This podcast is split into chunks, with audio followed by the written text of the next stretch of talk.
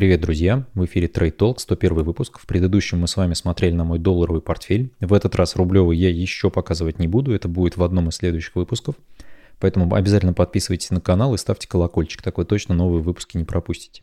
А если не хотите подписываться на YouTube, можете и в Телеграме подписаться или на email рассылку кому как удобно. Сегодня давайте обсудим, что у нас происходило на рынке за последнюю неделю, статистика по э, количеству э, занятых в несельскохозяйственном секторе, основные параметры посмотрим индекс S&P 500 и прогноз Goldman Sachs, ну, обязательно посмотрим на то, что происходило у Баффета с портфелем, поговорим про китайские акции и мнение Андрея Мовчана. Ну и, конечно, новость про IPO СПБ биржи. Это вообще, конечно, огненная история. Посмотрим, что там будет у нас происходить и стоит ли в этом участвовать. Давайте начнем. Текущую ситуацию на рынке можно охарактеризовать одним словом – застой, потому что несмотря на те э, движения вниз, которые происходят на рынке, мы все равно остаемся в своем каком-то легком таком движении вверх, и оно больше похоже уже на какую-то всем надоевшую историю, да, потому что движение вверх, оно как бы идет, но оно идет такое медленное, медленное и с какими-то откатами вниз. И в целом э, стратегия buy the deep на текущем рынке она работает, безусловно. То есть обратите внимание, да, что любой откат, он тут же у нас отрастал, опять шел откат, и опять мы отрастаем. То есть, условно говоря, в этом году э, стратегия Buy the Deep является, наверное, такой приоритетной для рынка. То есть вы можете просто покупать индекс и, в общем, на постоянных откатах добирать его и оставаться в плюсе. Если посмотреть на основные сектора, то мы видим, что финансы сейчас у нас лидируют, да, ну и дальше разнонаправленная динамика достаточно, ну и среди фангов тоже, в общем, все довольно интересно выглядит только у Фейсбука. Ну и, наверное, из хайповых историй Робин Гуд и MicroStrategy. С Робин Гудом понятно, там пошла атака каких-то а, то ли Wall Street Bets, то ли еще кого. А, но при этом достаточно цинично менеджмент объявляет о том, что уже после IPO собирается SPO устраивать. Это, конечно, просто кидок инвесторов, но об этом мы еще, может быть, подробнее в каком-то отдельном выпуске поговорим. Ну и MicroStrategy, на балансе у которых сплошной биткоин, поэтому на этой неделе биткоин рос и акции компании росли. Если вы не хотите связываться с какими-то шарлатанными э, криптобиржами, да, вы можете инвестировать в биткоин через э, покупку акций компании MicroStrategy.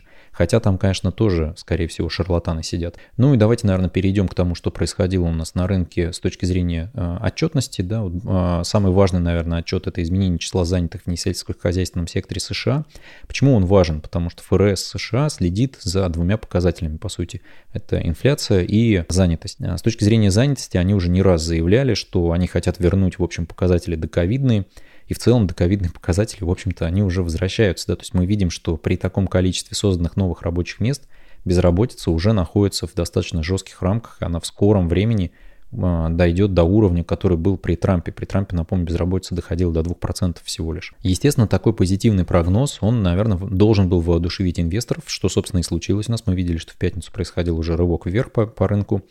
И многие сейчас гадают, а вот что будет у нас в конце августа в Джексон-Холле? То есть соберутся все эти товарищи из ФРС и должны будут что-то сказать. Вот что они нам скажут? Я ожидал, что, конечно, в этом месяце они скажут о том, каким образом будет сворачиваться программа количественного смягчения, то есть заранее расставят все нужные колышки, чтобы все понимали, как будет происходить движение. Это, конечно, должно ввергнуть рынки в какую-то истерику легкую, потому что, ну, все пропало, денег больше не будет. И дальше пройдет какая-то коррекция, и мы, может быть, уже к следующему году вернулись бы к какой-то стабильной ситуации. Но, судя по всему, ФРС э, не устроит один такой месяц по занятости. Они, скорее всего, подождут э, еще парочку, чтобы увидеть, что в течение одного квартала идет увеличение количества рабочих мест, и ситуация с безработицей стабилизировалась. И только после этого начнут активно принимать какие-то меры. Поэтому придется корректировать прогноз. Я не ожидаю ничего, что произойдет в августе. А, в Джексон-Холле, скорее всего, будут все те же мантры и заклинания рынка о том, что все будет в порядке, мы будем контролировать, все будет хорошо. И рынки, в общем-то, у нас, а, как обычно, немножечко скорректируются, и дальше произойдет buy the dip и пойдет движение вверх. И в этом плане интересно видеть прогноз э, Goldman Sachs, потому что на неделе многие банки, американский Банк Америка, JP Morgan, дали достаточно негативные прогнозы на рынке акций, и вот только Goldman Sachs дает прогноз о том, что S&P 500 на конец года будет на отметке 4700. Напомню, что в прошлом году они давали прогноз на 2021 год для S&P 500 4300. Сейчас они в своем заявлении говорят о том, что сочетание более высокой, чем прогнозировалось, прибыли компании из, индекса S&P 500 и более низких процентных ставок объясняет повышение наших прогнозов, указали стратегии из Goldman Sachs.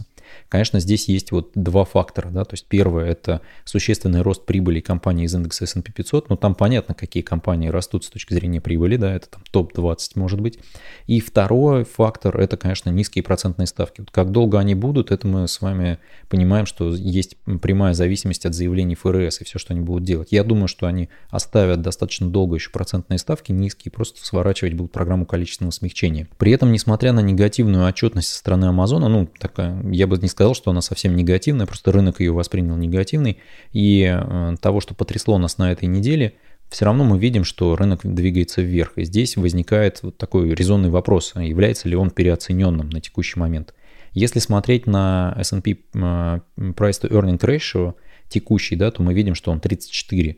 И это достаточно много, но при этом надо понимать, что есть еще прогнозный PE, да, Forward Price to Earning для S&P 500, который вот как раз по данным Refinitiva составляет сейчас 21. Так ли это плохо? Ну, то есть 21 это много или мало, да? То есть если мы посмотрим на среднее значение индекса S&P 500, то оно где-то вот было в районе 15 постоянно. И вот только последние годы оно растет достаточно сильно. То есть если мы посмотрим среднее значение за а, последний год, там 30 лет, да, с 90-х годов, то, наверное, оно как раз где-то к 20 начинает приближаться из-за вот этих всплесков, которые происходили у нас в кризисы.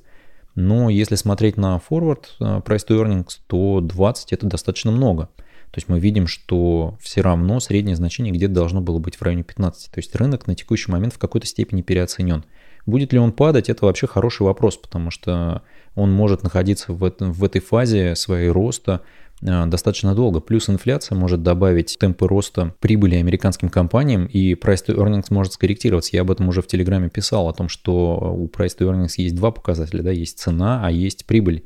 И если прибыль у нас с вами начнет расти, то цена делится на более э, высокий показатель. И это означает, что показатель PE будет снижаться. И это будет корректировать нашу текущую доходность. То есть мы будем понимать, что в целом как бы рынок более стабилен, и значит доходности его текущие у нас есть какие-то перспективы, да, потому что когда вы покупаете на all-time high значениях, конечно, у вас никаких перспектив нет. В целом пассивная стратегия покупки ETF на индекс S&P 500 последние 30 лет работает. Она работает даже несмотря на потерянное десятилетие на рынке американских акций. Ссылочку на свой выпуск про потерянное десятилетие оставлю в описании. Я уже об этом писал, и как раз а, здесь вы на графике это видите. То есть, несмотря на что, ни на что, эта стратегия работает, если вы регулярно раз в месяц покупаете а, индекс S&P 500 или там ETF на индекс S&P 500, складываете ее к себе в загашник, и даже несмотря на то, что происходят кризисы, обвалы, а, в момент обвала вы начинаете покупать большее количество индекса условного для себя в портфель в свой, и это позволяет вам купить а, более дорогой индекс по более приемлемым для вас ценам. Усредняет ваши цены, поэтому даже покупки на хаях приводят к тому, что вы в целом все равно покупаете достаточно нормальный для себя э, актив, который в долгосроке, там 10, 20, 30 лет приносит вам прибыль. Если вы, конечно, не рассчитываете на такой достаточно длинный горизонт инвестирования, то заниматься этим не стоит. И текущий рынок для вас может показаться достаточно высоким. Поэтому тут, конечно, каждый принимает для себя решение самостоятельно. Ни в коем случае это не инвестиционная рекомендация. Я в обзоре своего портфеля уже э, говорил о том, что я все-таки жду этого заседания в Джексон-Холле, что будет после него.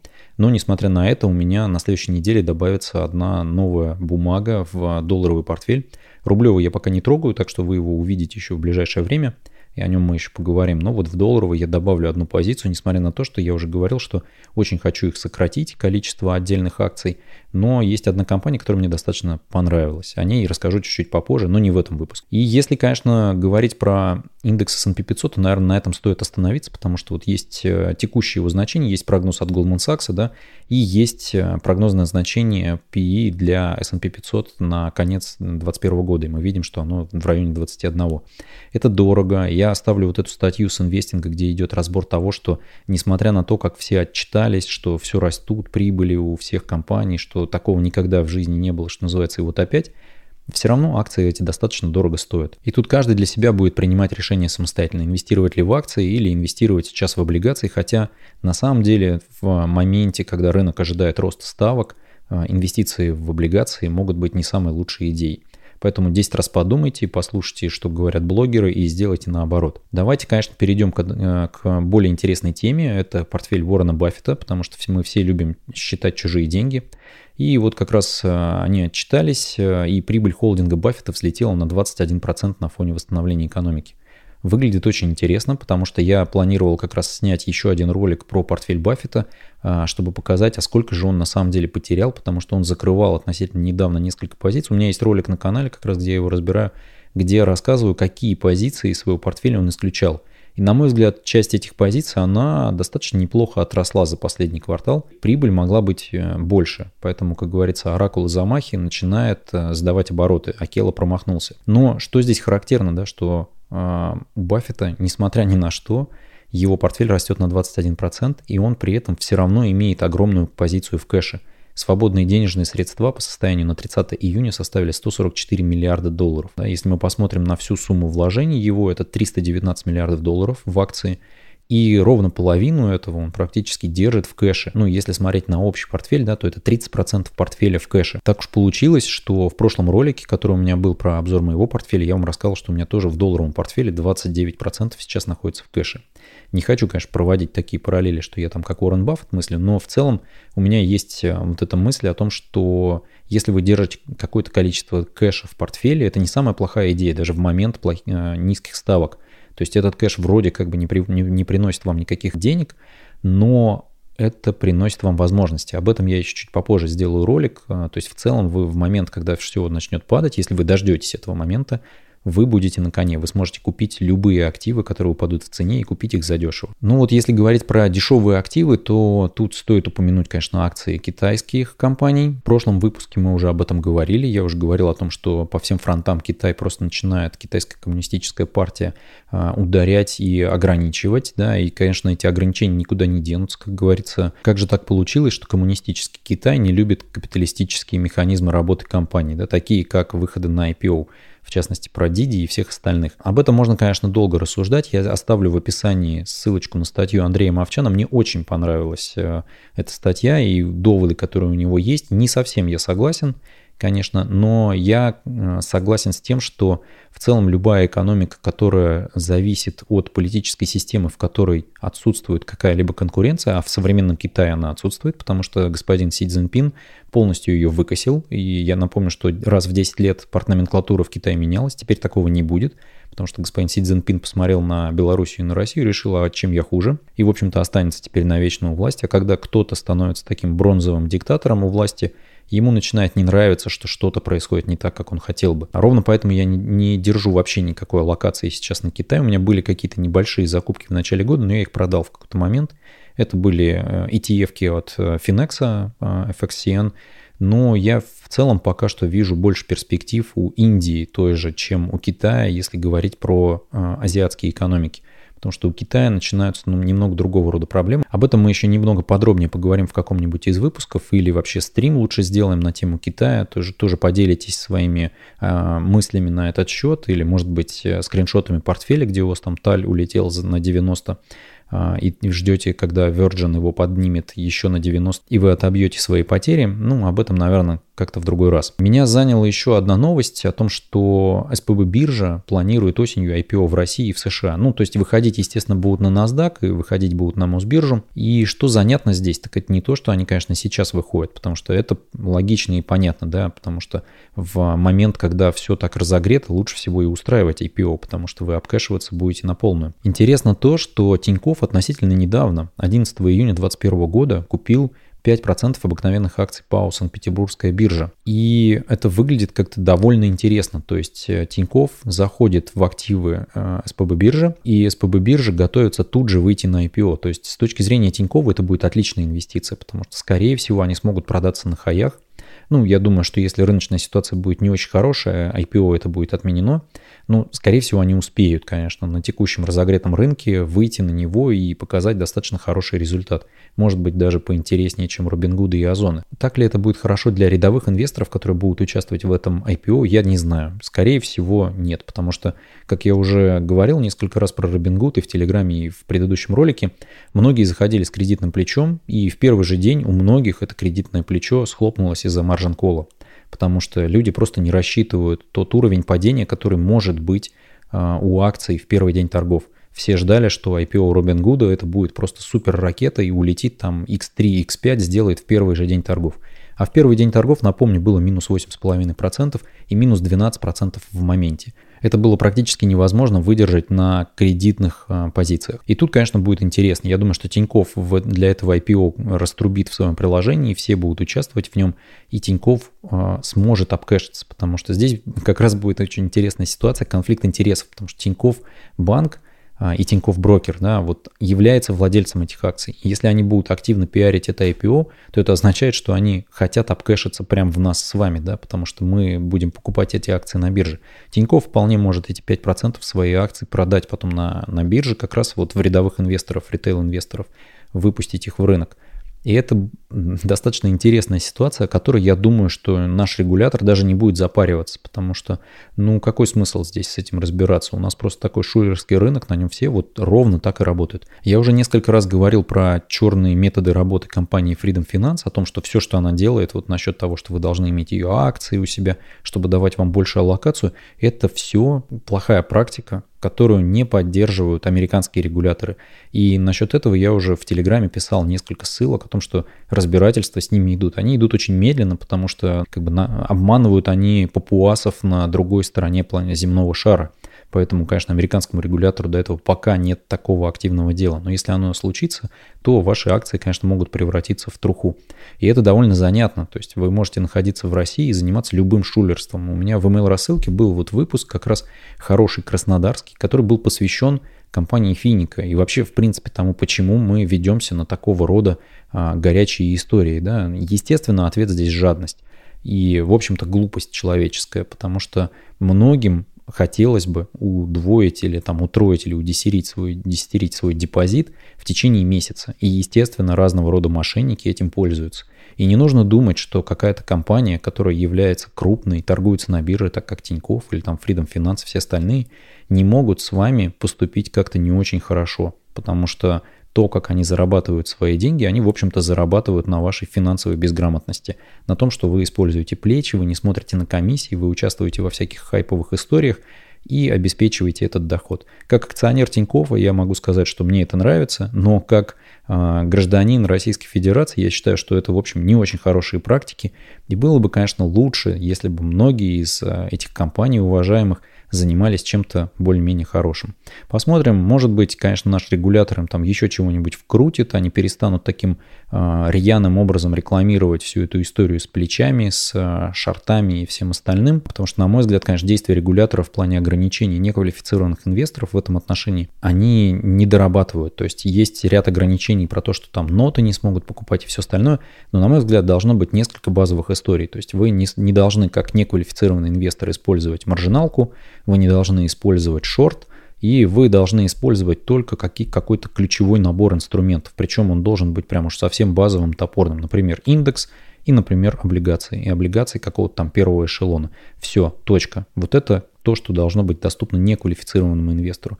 А дальше, чтобы подтвердить, что вы квалифицированы, это не должен быть брокер – потому что брокер заинтересован в том, чтобы дать вам эту квали... Э, галочку квалифицированный инвестор, потому что через квала он делает себе комиссию. Это должен быть какой-то независимый орган. В данном случае, вот то, как у нас сейчас реализовано, это все работает таким образом, что у нас как бы брокеры, такие пчелы против меда. Естественно, они вам квала дадут. И то, что были какие-то истории о том, что ЦБ разбирается сейчас с Freedom Finance, которому Э, который выдавал своим клиентам квалов за поток сделок, который вдруг оказывался одним и тем же у всех, это, скорее всего, так и есть, потому что для брокера, в общем, и нет смысла заниматься какими-то там сложными историями. Они, в общем, люди ленивые, и, скорее всего, так, в общем, и работали. Я в это охотно верю. Не знаю, так оно или нет, заявлять не могу, потому что никаких публичных данных о расследованиях об этих у нас ЦБ не, а, не выложил в открытый доступ. Посмотрим, может быть, это еще как-то случится.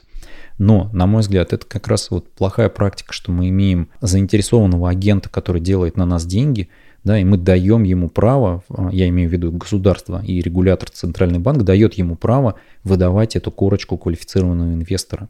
Это будет, конечно, тяжело для инвесторов, скорее всего, затраты на то, что получение, получение этого квала, они будут лежать в комиссиях брокеров, но это хотя бы огородит какое-то количество людей, которые инвестируют сейчас в эти тали, во все остальные вот эти темы, да, там ракеты, а, используя маржинальную торговлю и, и утаптывают свои депозиты в ноль, потому что у меня тут как раз а, был последний выпуск, да, в email рассылке, где я скриншотил минус 893% из Тинькофф Пульса. Это, конечно, ужасный результат с точки зрения финансов.